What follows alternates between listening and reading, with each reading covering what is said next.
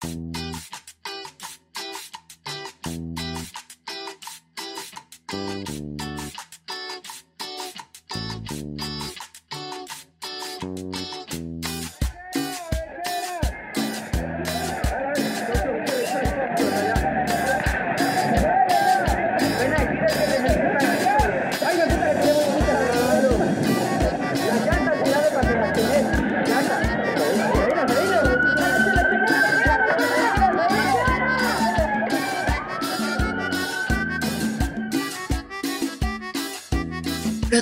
ante la desigualdad en América Latina. El caso de Cali y la participación de la Guardia Indígena durante el estallido social en Colombia 2021.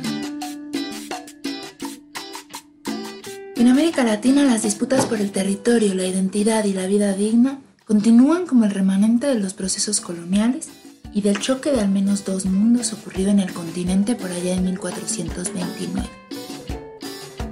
Los movimientos de defensa ante proyectos de trenes, hidroeléctricas, carreteras, agricultura y ganadería industrial, de fracking, minería, etc., se han visto atravesados en los últimos años por movilizaciones multitudinarias en torno a una nueva constitución, como en el caso chileno, ante golpes de Estado desde el fascismo y el conservadurismo en Bolivia, a los altos índices de feminicidios o el control territorial de organizaciones criminales en México, y también ante el rechazo a la implementación de paquetes económicos neoliberales como muestra del hartazgo de la población colombiana precarizada en salud, educación, vivienda y demás derechos sociales básicos.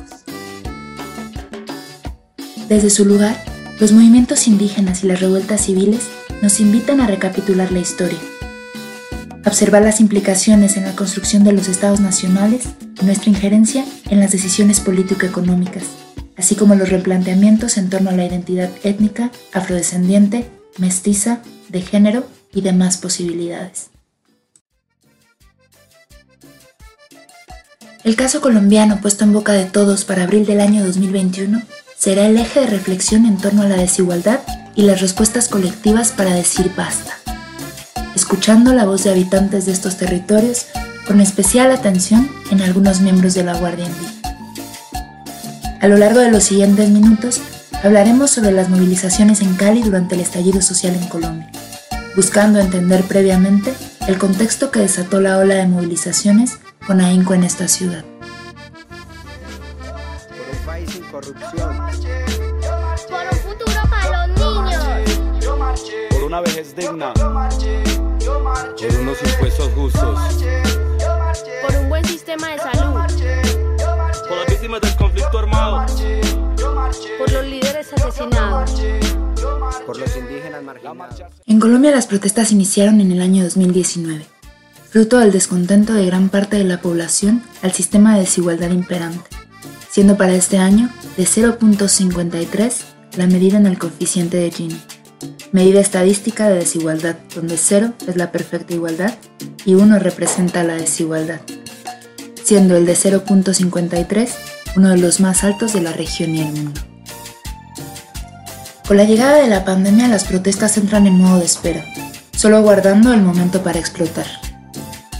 Después de un año de restricciones, recesión económica, pérdidas de empleo y recrudecimiento de la pobreza producto del COVID-19, en marzo de 2021 poco importaron las restricciones de movilidad o los riesgos de contagio, y el clamor de la gente se hizo sentir.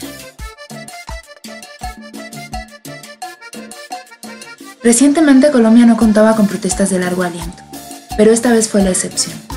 Una reforma tributaria propuesta por el presidente Iván Duque caldaría los ánimos y generaría un estallido social sin precedentes en las últimas décadas.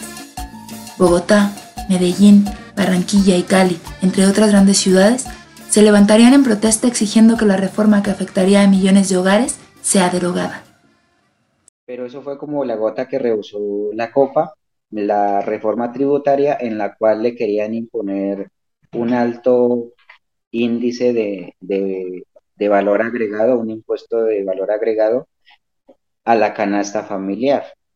Entonces, pues hay que tener en cuenta que veníamos de, salir de, un suceso bastante lamentable que fue la pandemia como tal, que nos obligó pues a, a mantenernos encerrados, las economías bajaron, todo, todas las, em, algunas empresas quebraron, ¿sí? Entonces, pues veníamos como de recuperarnos cuando este gobierno sale también, el gobierno anterior, perdón, sale a, a, a querer pues implementar de manera arbitraria esto.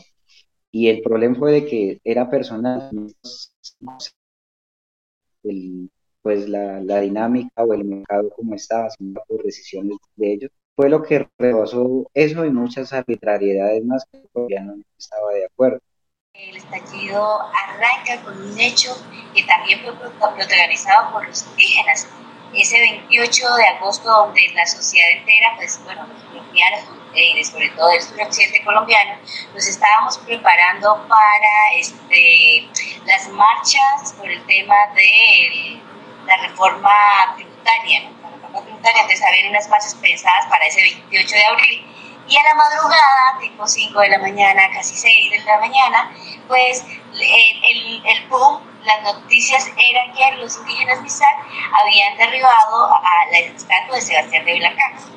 Y entonces en ese marco, pues eh, ahí es el inicio de lo que hoy se reconoce como el estallido social. ¿Y por qué eh, sucede eso? Porque sabemos que Sebastián de Belalcázar fue quien colonizó, invadió los territorios de lo que hoy es Popayán y hoy es Cali. Entonces se conmemoraba una forma de una exigencia también para todo eso que implicó el derramamiento de mucha sangre indígena. Después de semanas álgidas, la efervescencia de la protesta decae en la mayoría de las ciudades salvo en Cali, capital del Valle del Cauca, la tercera ciudad más grande de Colombia y el eje principal en la economía del Pacífico. El pueblo de Cali mantenía la voz en alto. Quizás una de las razones serían los altos índices de desigualdad, pues según el Centro de Investigación y Educación Popular, Cali cuenta con una mayoría de población afrodescendiente. Además, es uno de los territorios que recibe a los desplazados por la violencia política y el conflicto armado de Cauca, Nariño, Chocó y otras regiones del sur y centro del país. En su configuración y fisionomía territorial ha sido definida para separar y excluir a las zonas pobres de las ricas, aquellas que dividen a la ciudad a la población con el trazado de calles y avenidas. El oriente se separa del resto de la ciudad con una gran autopista que cruza de norte a sur llamada como el Libertador, la Simón Bolívar. Lo mismo ocurre en el oeste, en la zona de ladera, con la avenida de los cerros. Sin embargo, esta es una muestra gráfica de la exclusión que se vive en la región del suroccidente.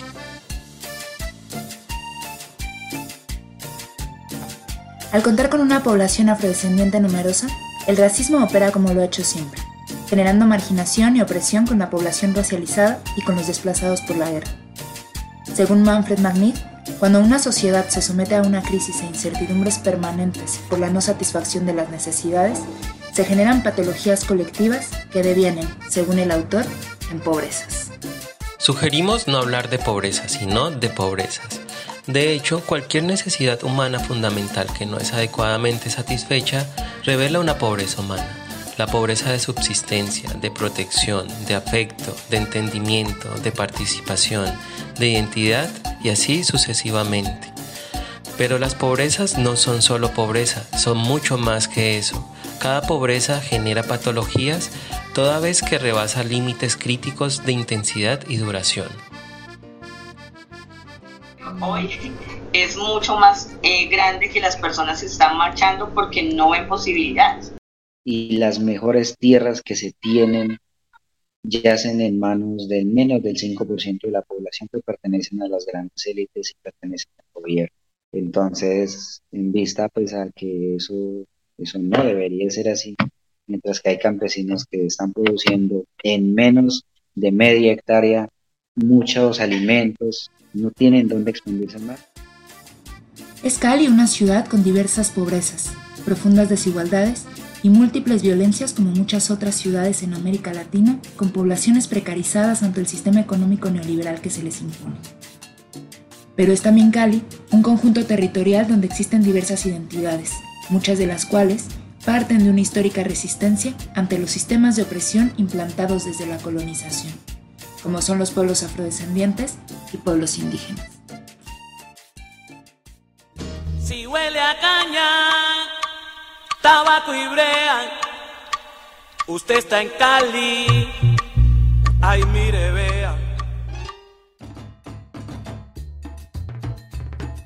Es quizás por esta conjunción que dicha ciudad se convierte en el epicentro del estallido social en Colombia el año pasado. De los más proactivos en la protesta, los jóvenes, en su mayoría pertenecientes a los barrios periféricos y empobrecidos, también algunos estudiantes, conocidos en el más medio como la primera línea. Esos jóvenes que realmente no tenían nada que perder, ¿sí? porque pues no están empleados, no estudian, entonces muchos se fueron a buscar esa lucha de, que el gobierno no siguiera haciendo lo que quiere con nosotros y colocarnos temas tributarios injustos. A medida que iban pues, trascendiendo los días, eh, eh, se fueron viendo cómo la juventud en general se hizo eh, protagonista en este tema de, de, paro, en este tema de estallido social y fueron cobrando eh, sentido y significado la exigencia de los derechos, eh, sobre todo un llamado hacia que exista igualdad, que haya posibilidades eh, dignas de empleo, porque han habido muchos acuerdos, pero no se habían cumplido. La gente se toma la ciudad, cambian los nombres de lugares representativos de la misma y los resignifica.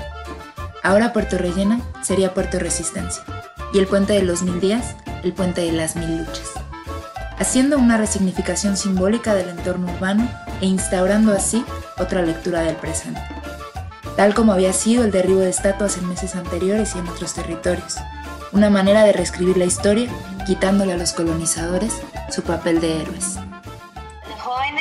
Se juntan y los jóvenes traen eso que es propio de la juventud y está muy en el marco de las artes, muy en el marco de apropiarse de darle, de transformar muchos espacios, por ejemplo la Loma de la Cruz que se convirtió en la Loma de la Dignidad y en la Loma de la Cruz había un CAI de policía que se convirtió en un espacio de biblioteca, entonces digamos pasa de ser ese imaginario donde la fuerza pública, la policía es la agresora, es la no sé qué, entonces pasa a convertirse en un espacio de lectura, un espacio de aprendizaje, en un espacio como tal.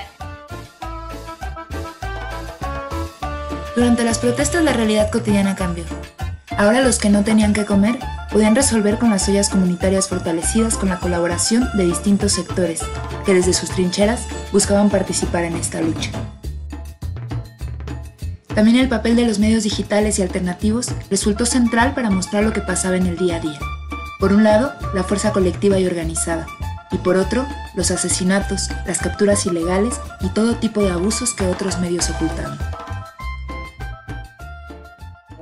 en donde el gobierno como tal lo que hace es a través de, personas inescrupulosas que pertenecen también a la fuerza pública, pero también bajo el cobijo de la fuerza pública como tal, del mismo, de la misma policía, del mismo ejército, van de manera civil a, a confrontar estas masas. ¿sí? No solamente la Guardia Indígena, sino también los manifestantes, que en este caso era la mayoría del pueblo colombiano.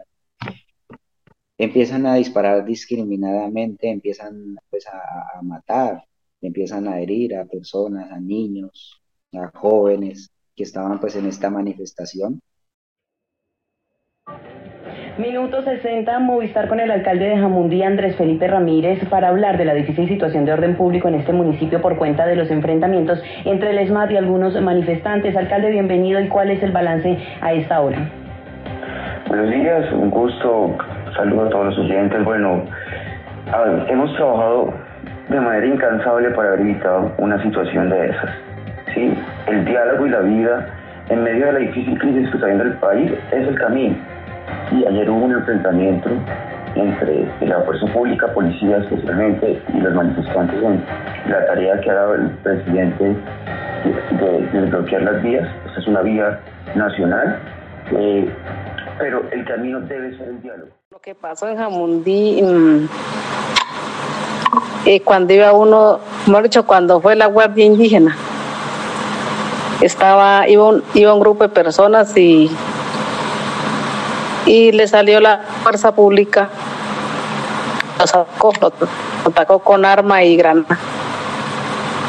Cosa que cuando ya la guardia reaccionó, pues ya, ya prácticamente fue como un falso positivo porque el camión que iba cargado de, de alimentos eh, dijeron que iba cargado de, de, explosivos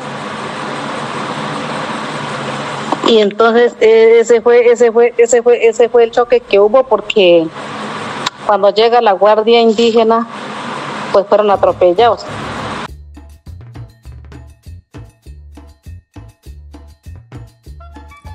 Cali estaba en llamas.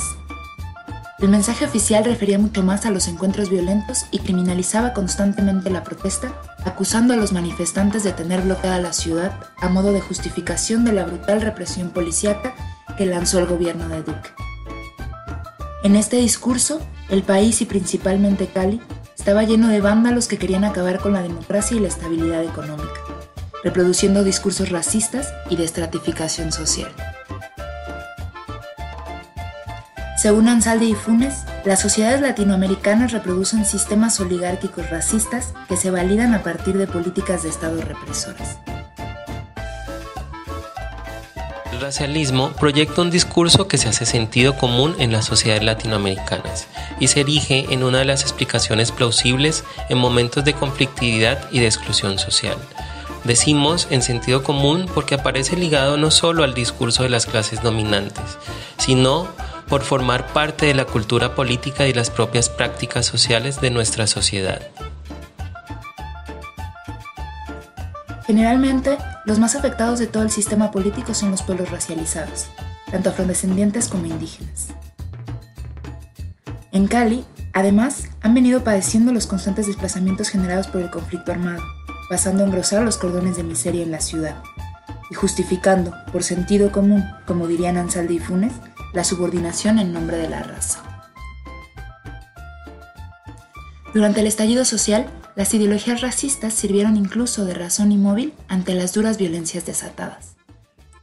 Esta sociedad llena de privilegios de la ciudad de Cali, como para ellos era, éramos el, el, coco, éramos lo peor que pudo haber llegado a, a la ciudad porque ellos decían, pero ¿por qué vienen los del Cauca si ellos son del Cauca? ¿Por qué tienen que venir acá si no son de acá? Entonces sí se hizo evidente todo este tema del racismo que existe, un racismo que realmente es estructural. ¿Por qué es estructural? Porque los muchos de los medios masivos que pertenecen a tantas familias, con pocas, pues pintaron información que fue arreglada para que los indígenas quedaran mal. Que simplemente el hecho de ser indígena, de ser protestante, eh, sale un grupo de personas a manifestarse. Y yo creo que para mí eso es racismo porque es como, como sentirse más grande que, que el indígena, no, sentirse más importante, más poderosa. Yo como indígena que siempre ando con mi pañoleta, que con mi sombrero, no, porque era blanco de esta sociedad racista intolerante, que esta, esta sociedad eh, violenta, donde ellos estaban disparando, donde ellos podían hacerte daño. Entonces sí fue una cosa que, que incluso tuvo que ver con esa representatividad y esa visibilidad de lo que como indígenas somos, desde nuestra vestimenta, desde nuestros usos emblemáticos como, como los símbolos, como la chonta, como el, la pañoleta de la guardia, como el chaleco de la guardia, o sea, solo no podíamos andar porque si no nos desaparecíamos.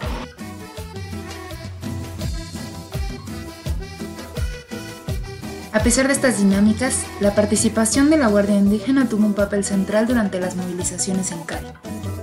En el punto más álgido de las protestas, arriban a la ciudad desde sus territorios ubicados en el Cauca.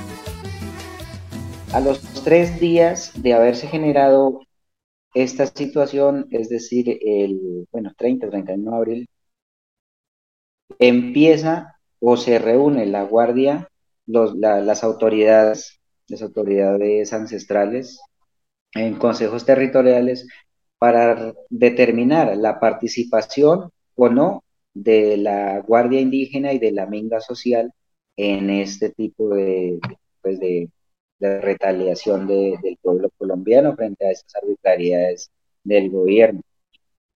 Teniendo en cuenta de que en años anteriores la Minga ya se había manifestado pues con, el, con las vías de hecho y fue una vía de hecho de manera pacífica cuando hicieron unas caravanas a, la capital del país, a Bogotá, en donde se esperaba de que se fuera a generar un tema de desorden público, donde se esperaba el gobierno, el gobierno nos esperaba con toda la fuerza pública alerta con todo el ESMA del Escuadrón Móvil Antidisturbios, con, pues pensando de que se iba a generar el caos, pero se le demostró al país que la Guardia Indígena es una guardia de paz, ¿sí? que tiene orientaciones, y así se hizo. Entonces, a raíz de ese evento que ocurrió, se fortaleció la minga como tal del pueblo, de los pueblos indígenas. Esta minga, tres días después toma la decisión de participar en este estallido social. Llega la guardia, llega la guardia, señores, llega la guardia indígena Cali, aquí la autónoma, autónoma accidente.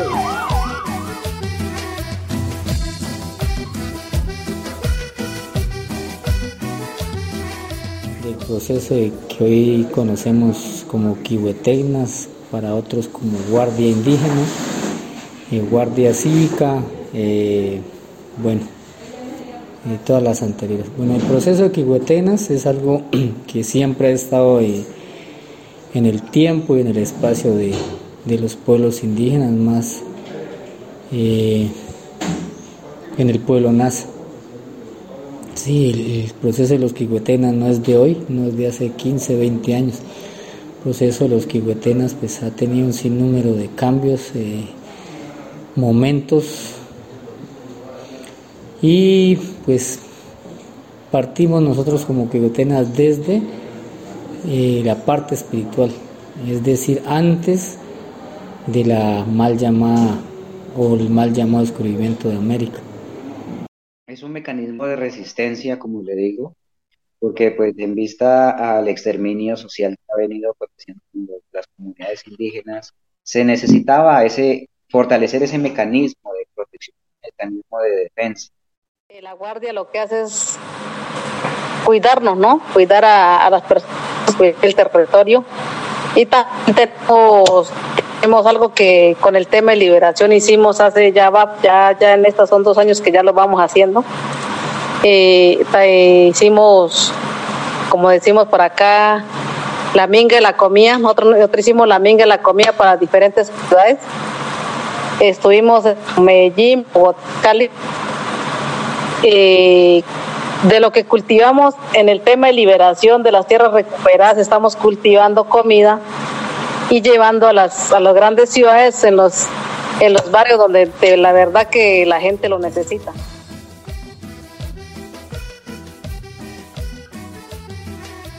Señores, llegaron los refuerzos acá.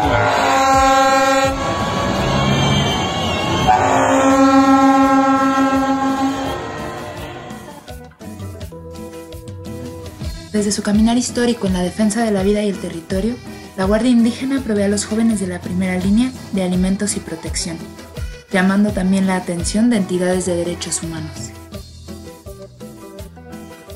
La Guardia Indígena, por haber participado en muchas situaciones de hecho, en muchas vías de hecho, pues ya viene preparada, por decirlo así, a este tipo de confrontaciones. Toca arriesgarnos. Sabemos que nosotros como Guardia Indígena nos arriesgamos a dar la vida que nos toca salvar otra vida. Lo que nos hacen es un llamado masivo a acompañar eh, a Cali. Creo que si ellos no hubiesen participado, los muertos hubiesen sido más. Resistencia, resistencia.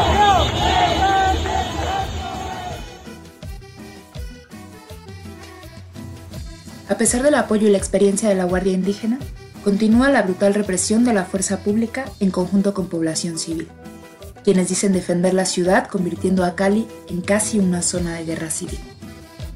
Desde la antesala racista se señala a los indígenas de guerrilleros y narcotraficantes, noticias que se propagan por los principales medios nacionales y que no son sino manifestaciones de la continuidad y vigencia del proyecto colonial. Porque realmente los indígenas siempre han tenido sus luchas propias, solos, ¿sí? Porque la ciudadanía nunca sale a apoyar una marcha indígena, ¿sí? Y los indígenas decidieron eh, apoyar esta protesta, ¿sí? Salir de sus recuerdos y venirse con sus chivas y todas sus, eh, pues toda su comunidad a, a participar del paro y algunas personas que se dicen llamar personas de bien, pues las emprendieron contra los indígenas. Los indígenas jamás se va a coger un arma, ellos tienen su bastón de mano.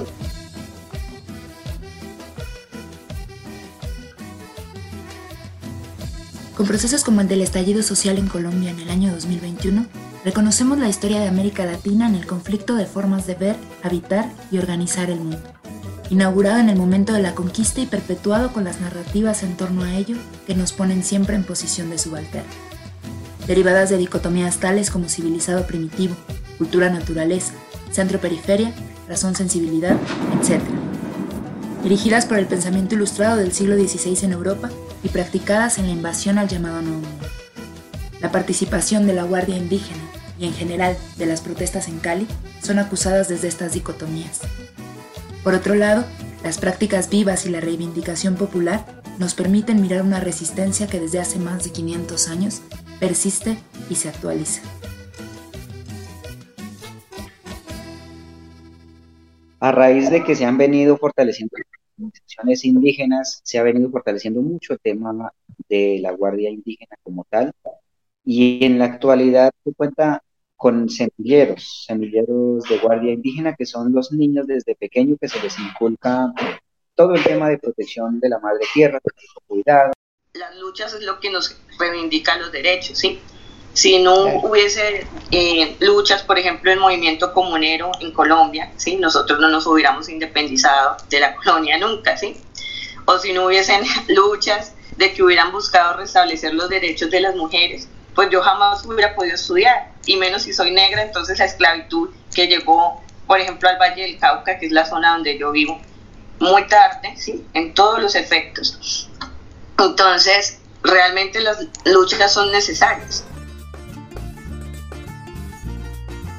Con el tejido de las voces de Telma Escue, Gabriela Valencia, Carolina Mancilla, Hernando Ulcue y José Alejandro Ramos, Esperamos silvanar estas memorias locales que testimonian la resistencia y resiliencia ante los modelos de opresión. Ya sea con protestas multitudinarias, ollas comunitarias, semilleros de la Guardia Indígena o cualquier otra forma que estén tomando. Es importante que, que se recuerde y nunca se deje de mencionar este tipo de cosas buenas que han pasado dentro del territorio a pesar de, de tanta cosa mala.